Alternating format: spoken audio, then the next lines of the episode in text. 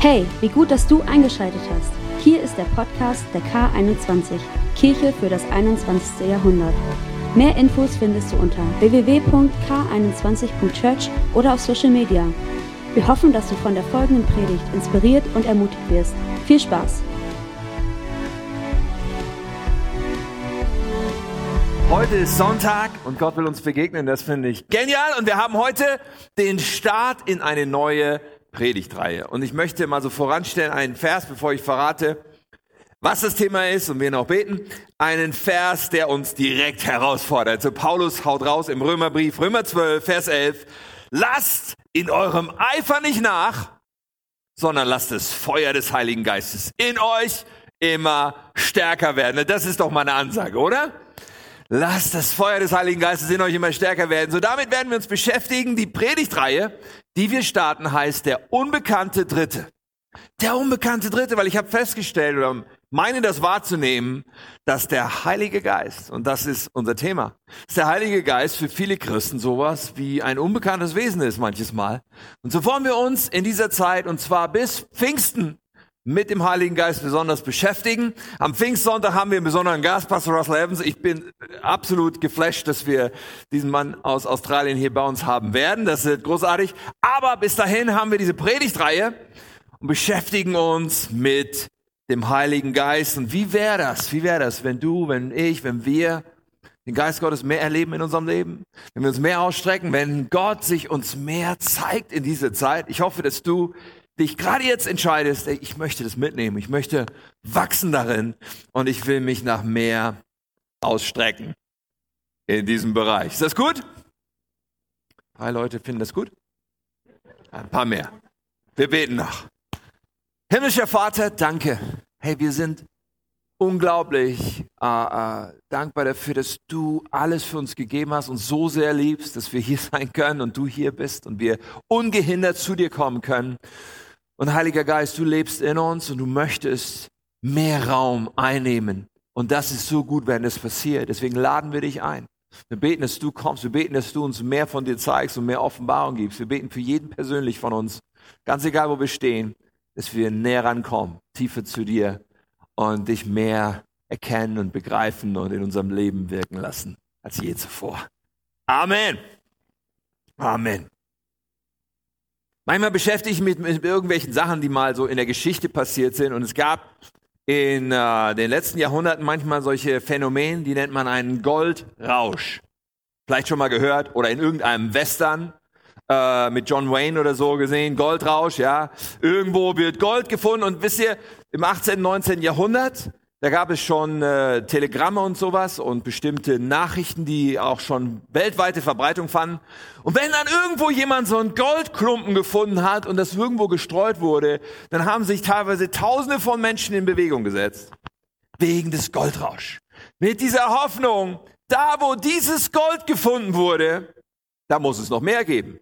Und da will ich hin und will nach diesem Gold schürfen und ich will mein Glück finden finde es faszinierend. Eine Sache, die ich äh, erlesen habe diese Woche, ist, dass in Australien die Geschichte Australiens auch damit zusammenhängt, weil äh, Australien war eigentlich im 19. Jahrhundert eine Gefangenenkolonie. So ein Ort, wo die Briten die Leute hingejagt haben, hingeschickt haben, die sie nie wieder sehen wollten. Nach dem Motto auf das Schiff ans andere Ende der Erde und das war's. Auf Nimmerwiedersehen. Und dann hat man 1851 einen Goldklumpen gefunden irgendwo in Australien. Und dann hat sich innerhalb von zehn Jahren die Bevölkerung von Australien verzehnfacht. Weil so viele Menschen dahin gegangen sind wegen des Goldes. Und die Briten haben aufgehört, ihre Gefangenen hinzuschicken, weil es plötzlich keine Strafe mehr war, nach Australien zu gehen, sondern weil alle Leute dahin wollten, um Gold zu schürfen. Crazy, finde ich. Okay, das ist die Rubrik unnützes Wissen gewesen. Aber der Gedanke, da wo das herkommt, muss es noch mehr geben. Dieser Gedanke, ich meine in Bezug auf Gold vielleicht fragwürdig und viele haben ihr Glück nicht gefunden, aber in Bezug auf unser Thema, was wir heute und was wir in den nächsten Wochen bewegen, ist das der Gedanke, den ich dir einpflanzen will heute. Ihr Lieben, ich habe einen heiligen Ruf für dich und für uns als K21. Lasst uns ausstrecken nach mehr vom Heiligen Geist. Da, wo wir vielleicht an der Oberfläche gekratzt haben oder wie weit du auch bisher immer gegangen bist, es gibt mehr davon. Da, wo das herkommt, gibt es noch viel mehr. Lass uns uns ausstrecken danach. Vielleicht, vielleicht kannst du sagen, ich erlebe den Heiligen Geist, ich erlebe das Reden Gottes. Trotzdem, es gibt noch mehr. Vielleicht bist du auch hier und sagst, ja, für mich ist das ein Buch mit sieben Siegeln. Für mich ist der Heilige Geist sowas wie der unbekannte Dritte. Aber hey, da gibt es so viel für dich zu entdecken. Ich möchte dir unglaublich Mut machen. Du sagst, ich strecke mich jetzt danach aus. Ich will das, ich will dem auf den Grund gehen. Und, und, und vielleicht sagst du, ja, ich habe schon Leidenschaft für Jesus, aber ich bin mir sicher, da gibt's noch Luft nach oben. Vielleicht sagst du auch, ich habe mit diesem Glauben gar nichts zu tun. Ich bin einfach mal irgendwie heute hier im Gottesdienst. Gut, dass du da bist. Und gerade wenn wir mit dem Heiligen Geist reden, vielleicht merkst du heute, hey, da gibt es noch so viel mehr als das, was man sehen, anfassen kann.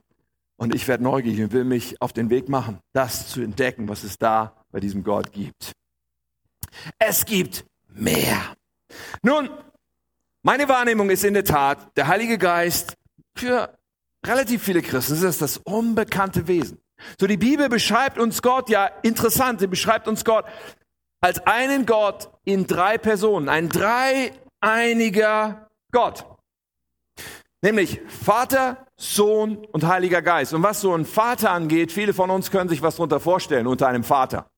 Manchmal ist unsere menschliche Vorstellung vielleicht auch negativ, weil wir ein negatives Vatererlebnis hatten, dann brauchen wir das, müssen wir das an die Seite schieben, um diesen perfekten, guten, liebevollen Vater zu entdecken. Aber wir können uns etwas vorstellen darunter, dass Gott ein Vater ist und dass er unser Schöpfer ist, ein Schöpfer auch von Himmel und Erde. So, das ist, das ist diese, diese Person in der Dreinigkeit, Gott der Vater. Wir können uns auch etwas vorstellen darunter, dass Gott als Mensch auf dieser Erde war und dass der Sohn Gottes, Jesus Christus da war. Also wir können uns etwas vorstellen, weil es, ich meine, Jesus war Mensch auf diesem Planeten. Und der Heilige Geist. Was ist das? Wer ist das? Für viele ein Buch mit sieben Siegeln. Aber das sollte nicht so bleiben. Es gibt so viel zu entdecken. Aber wenn der Heilige Geist so für uns etwas Unbekanntes, vielleicht Unkalkulierbares ist, dann ist die menschliche Reaktion, dass wir zurückschrecken. Oh, keine Ahnung, was dann passiert. Oh, das ist mir unheimlich. Aber ihr Lieben, ich hoffe, du fasst heute Mut und sagst, diesen unbekannten Gott an der Stelle möchte ich entdecken und möchte ich in meinem Leben haben. Nun, jede Person Gottes, wenn du das so willst, ja, es ist ein ein Gott, aber bestimmte Eigenschaften hat der Vater, bestimmte Eigenschaften hat der Sohn, bestimmte Eigenschaften hat der Heilige Geist. Manche vergleichen das so ein bisschen, hinkt auch natürlich der Vergleich mit Wasser, mit den verschiedenen Aggregatzuständen. Und Wasserdampf hat andere Eigenschaften als flüssiges Wasser oder Eis. Aber bei Gott ist es auch ganz krass so. Und der Heilige Geist ist zuständig, wenn ich das so sagen darf, für Dinge in unserem Leben, die du nicht verpassen willst. Dafür in unserem Leben zu wirken und das, das übernatürliche Wirken Gottes in unser Leben zu bringen. Man denkt auch, ja, wenn ich jetzt kann ich, darf ich zum Heiligen Geist beten? Weißt du, wenn du sagst, Heiliger Geist, komm oder sowas. Der Vater ist nicht eifersüchtig und Jesus auch nicht. Weil die drei sind eins. Weißt du, du kannst da kein Blatt dazwischen kriegen. Du brauchst keine Angst zu haben, dass die Beschäftigung mit dem einen Facette Gottes, dass das irgendwie ein Problem wäre für den anderen. Wenn der Heilige Geist in unserem Leben Raum macht, wird er immer mehr von der Liebe des Vaters in unser Leben bringen. Er wird immer Jesus Christus verherrlichen. Da gibt es keine Widersprüche und da gibt es keinen Unterschied. Aber es lohnt sich, den Heiligen Geist zu entdecken. Der Heilige Geist ist der, der in uns lebt.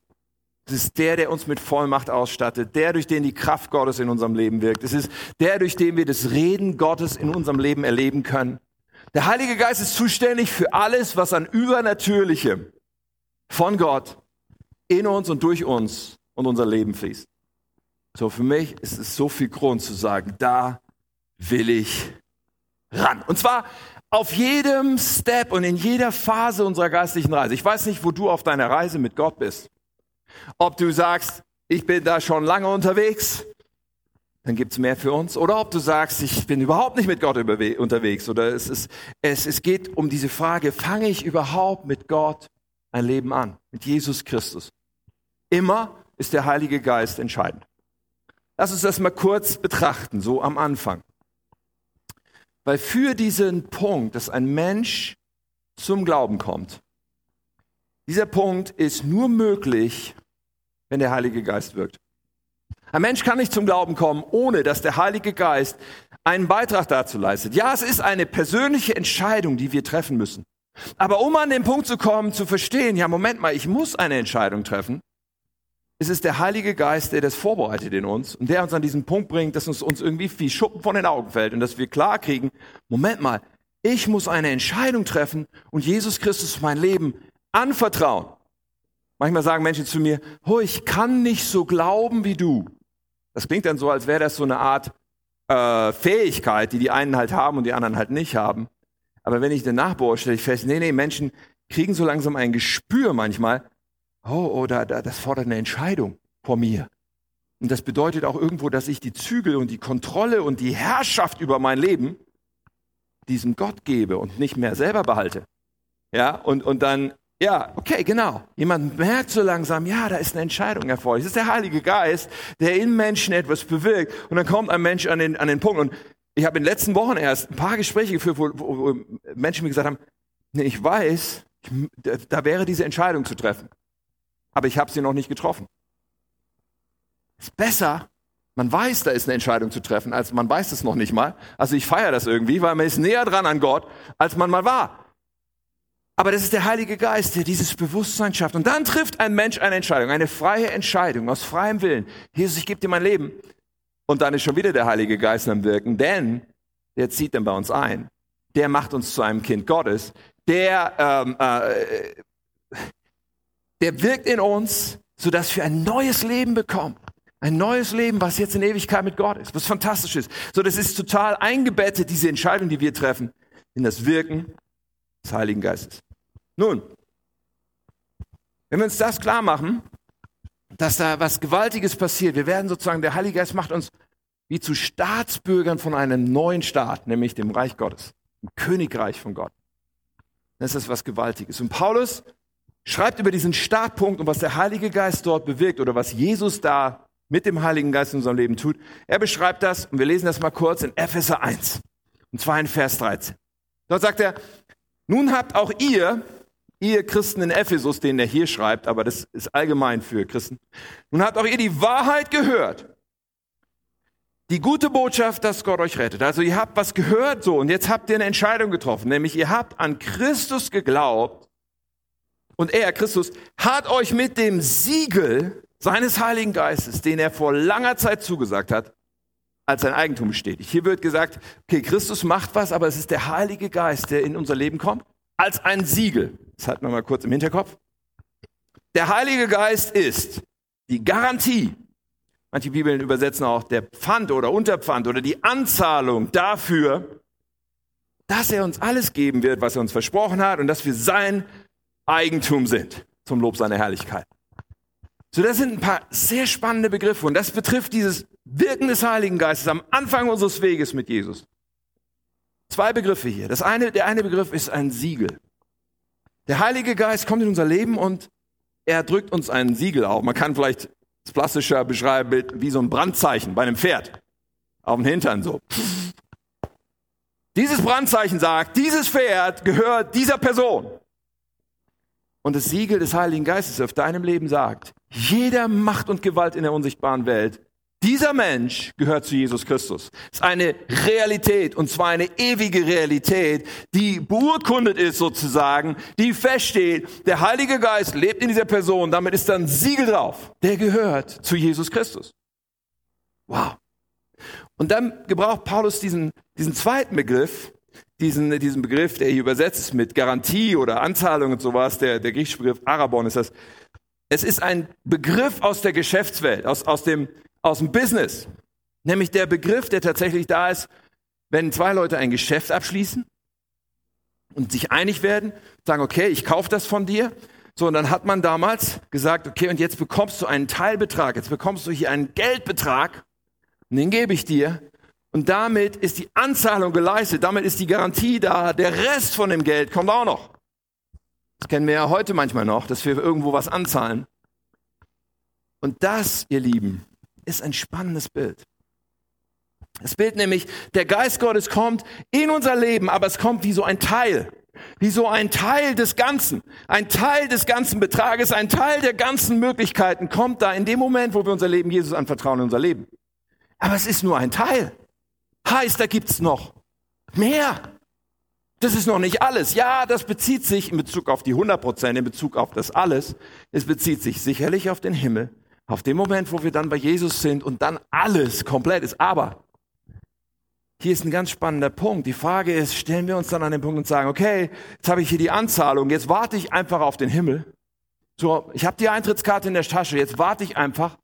Oder begreifen wir, nein, nein, für unser Leben hier gibt es auf dem Weg zum Himmel noch eine Menge mehr, was wir sozusagen von diesem Konto abbuchen können. Noch eine Menge mehr Gold, was wir bei dieser Mine finden können. Noch eine Menge mehr, was da in unser Leben kommen kann.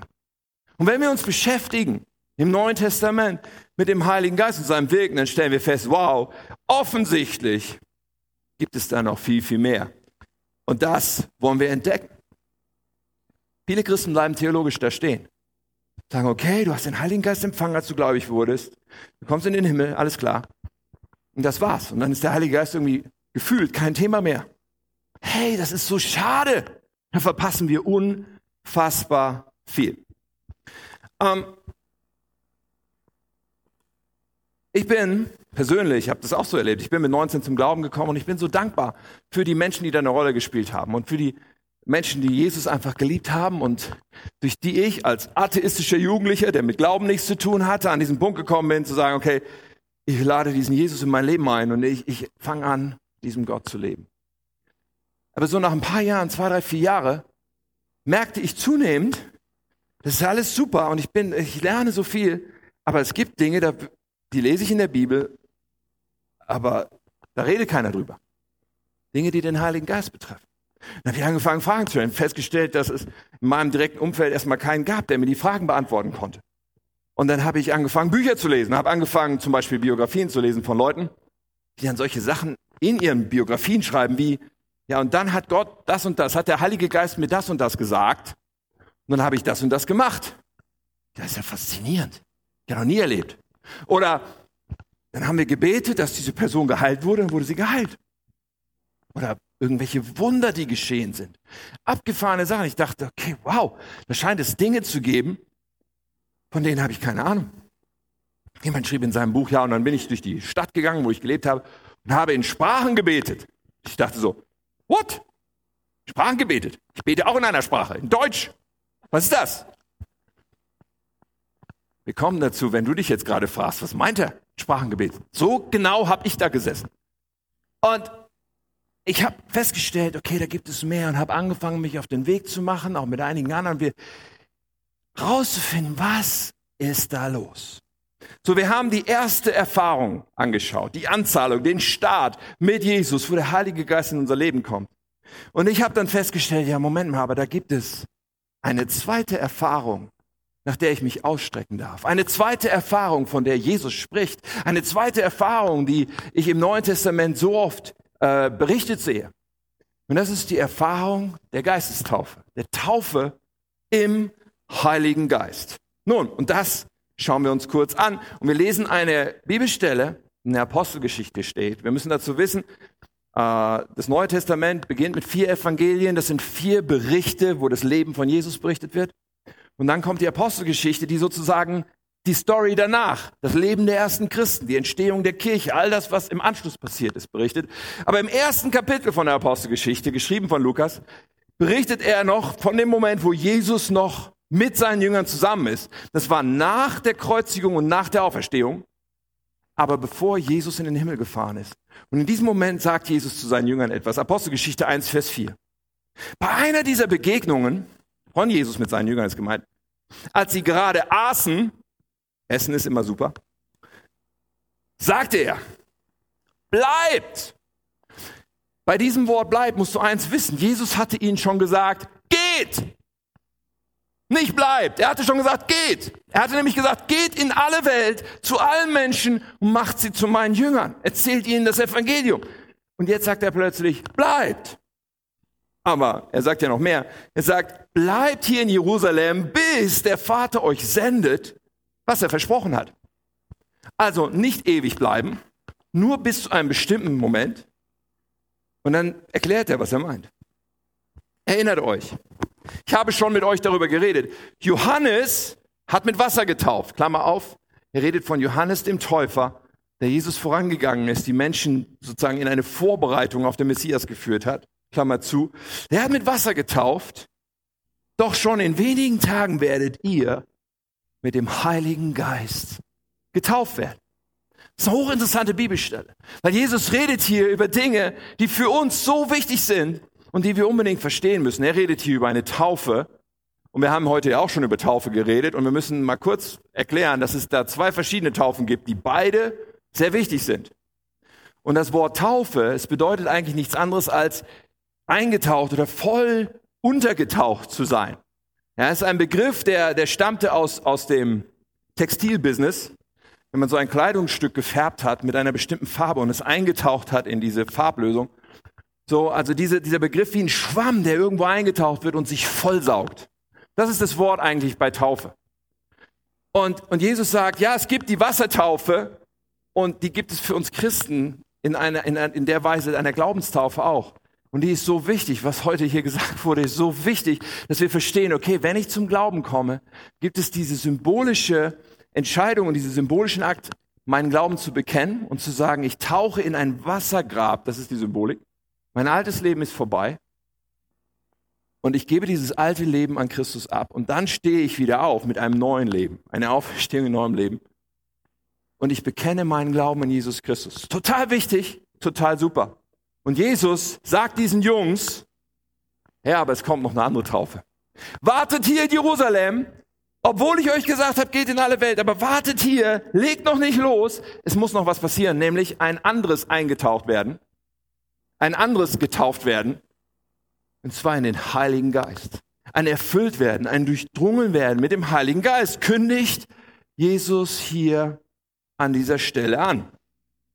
Eine zweite Erfahrung mit dem Heiligen Geist, ganz wichtig, die hat nichts damit zu tun, ob wir zu Jesus gehören, im Sinne von erlöst sind, Kinder Gottes sind, ob wir in den Himmel kommen. Das war die erste Erfahrung, über die wir vorhin gesprochen haben.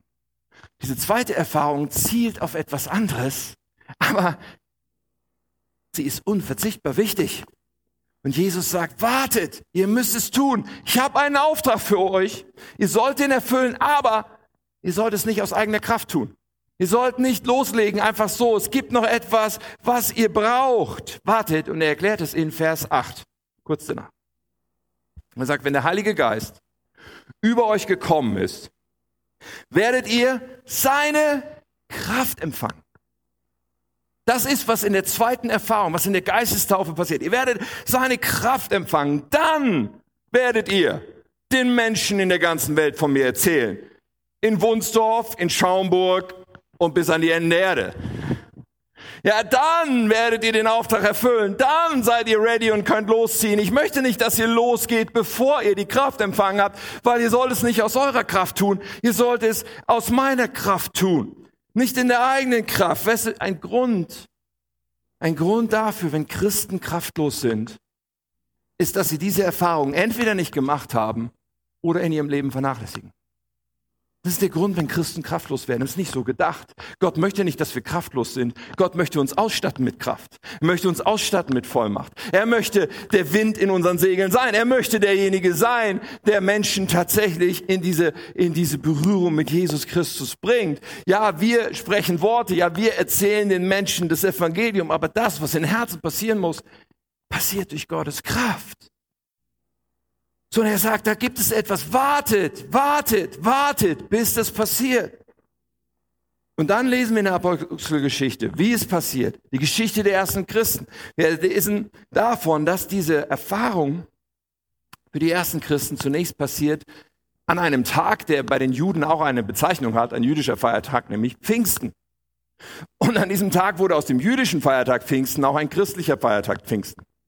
Weil nämlich zum ersten Mal das passiert, dass der Heilige Geist auf diese Gläubigen fällt und sie erfüllt. Aber dann die Apostelgeschichte ist voll von Berichten, wo sich das wiederholt und wiederholt.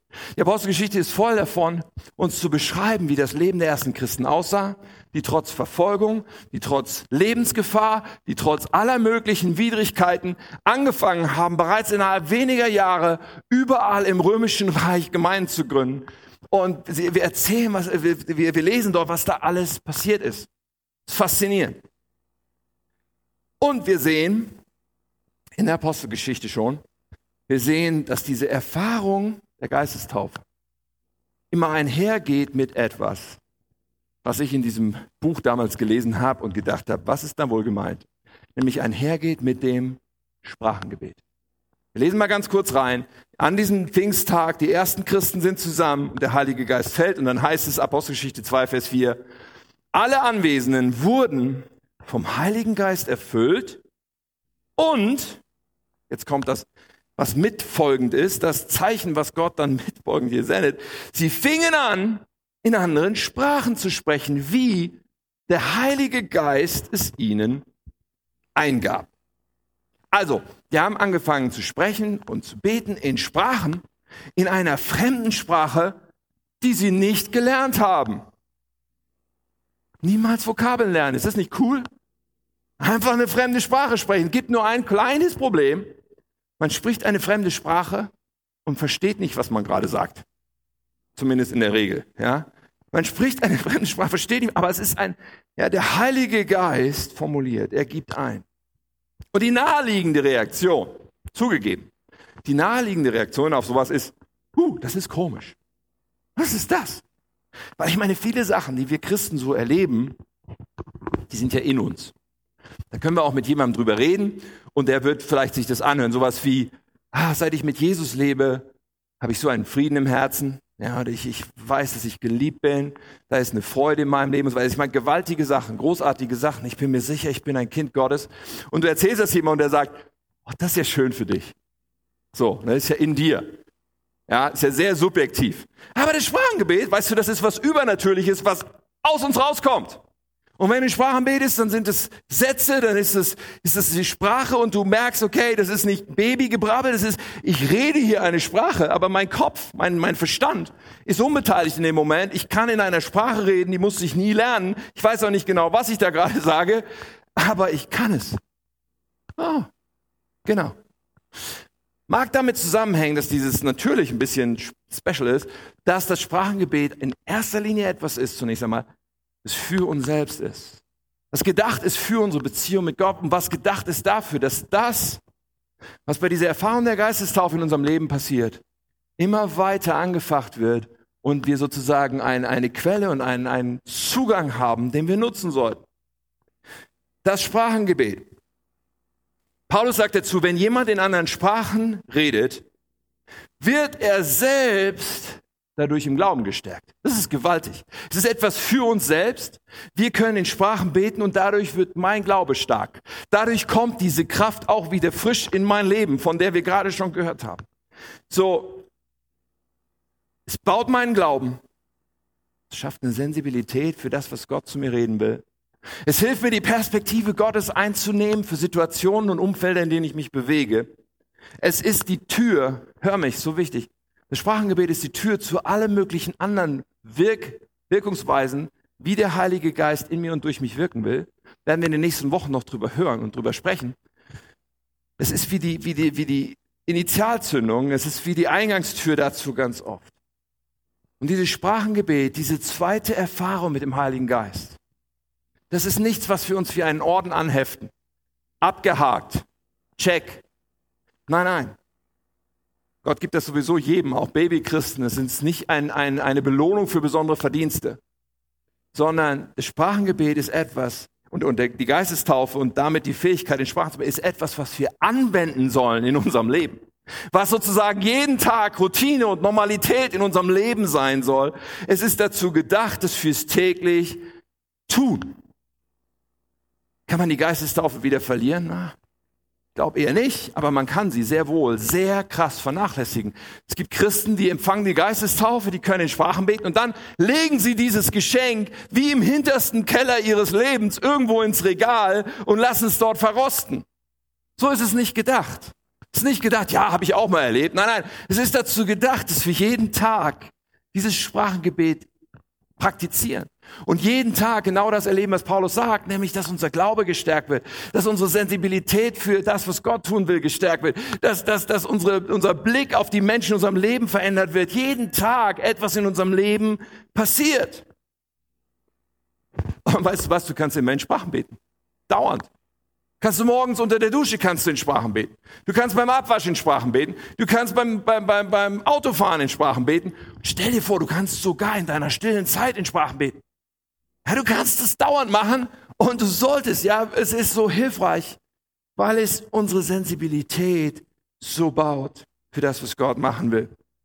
Deswegen bete in Sprachen. Und wenn wir in Sprachen beten, nochmal, der Heilige Geist formuliert diese Gebete. Das heißt, exakter den Willen Gottes kannst du nicht beten. Das ist so kostbar. Ich kann für einen Menschen beten, ja, und ich bete alles, was ich auf Deutsch und was mal, was ich so denke, was für diesen Menschen gut wäre. Aber hey, es ist so kostbar, dass ich in Sprachen beten kann. Für einen Menschen oder eine Situation und weiß in dem Moment, Gott betet jetzt genau das Richtige. Ich mache mich zu einem Kanal für das, was Gott im Leben eines Menschen tun will. Ja, und mein Verstand, der ist unbeteiligt. Aber ich habe die Möglichkeit, dann in meinem Denken zu sagen, okay Herr, was willst du mir zeigen? Was willst du mir sagen? Während ich in Sprachen bete, was ist jetzt, was du mir offenbaren willst über das, was dir wichtig ist? Eine entscheidende Hilfe, wenn wir jeden Tag mit Gott und für Gott leben wollen. Verpasst das nicht. Verpasst es nicht. Nun, vielleicht sagst du, ich kann aber nicht in Sprachen beten. Dafür kann es zwei Gründe geben. Grund Nummer eins ist, es kann sein, dass du die Geistestaufe noch nicht erlebt hast.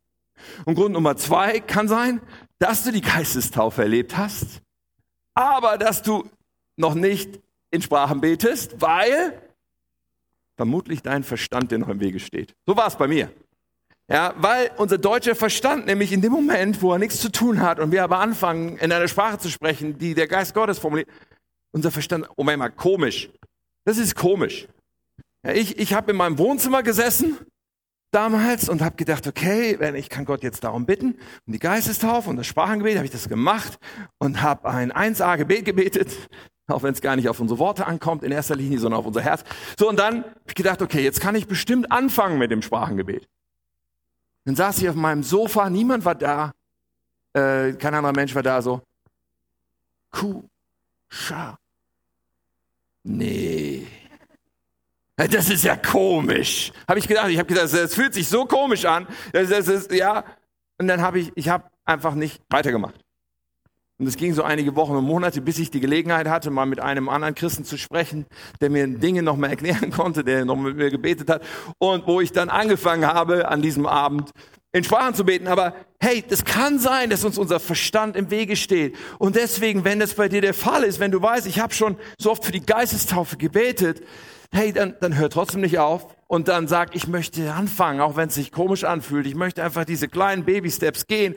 Oder wenn wir zusammen im Lobpreis singen oder ich mache mir zu Hause eine CD an oder wann auch immer. Ich, ich will das immer wieder da rein gehen und das ausprobieren, weil ich glaube, dass Gott mir das schenken will. Und auch das ist so wichtig. Gott will es dir schenken. Es ist nicht nach dem Motto, der eine kriegt's und der andere kriegt's nicht. Gott möchte dir diese Gabe zu deiner eigenen Auferbauung, will sie dir schenken. So streck dich danach aus und sag, ich möchte das. Ja, sag nicht, das ist vielleicht nichts für mich, sondern sag, ich möchte das erleben. Und wenn du die Geistestaufe noch nicht erlebt hast und Gott noch nicht darum gebeten hast, hey, worauf wartest du? Ja, die beste Gelegenheit ist immer jetzt und nicht zu warten. Und das werden wir heute, hast du die Chance auch, werden auch heute dafür beten. Okay, ähm, für mich persönlich, ich habe ja gerade erzählt, wie ich das erlebt habe, aber für mich persönlich, ich bin so überzeugt, wenn ich diese Erfahrung nicht gemacht hätte, mit dem Heiligen Geist, diese zweite Erfahrung der Kraftausrüstung und der Möglichkeit, in Sprachen zu beten und das so etwas zu machen, was zu meinem geistlichen Leben Alltag ist. Ich bin überzeugt, wenn ich das nicht erlebt hätte, Ich hätte an ganz vielen Stellen in meinem Leben und bis heute, ich würde Gottes Willen und Gottes Weg ganz oft nicht verstehen.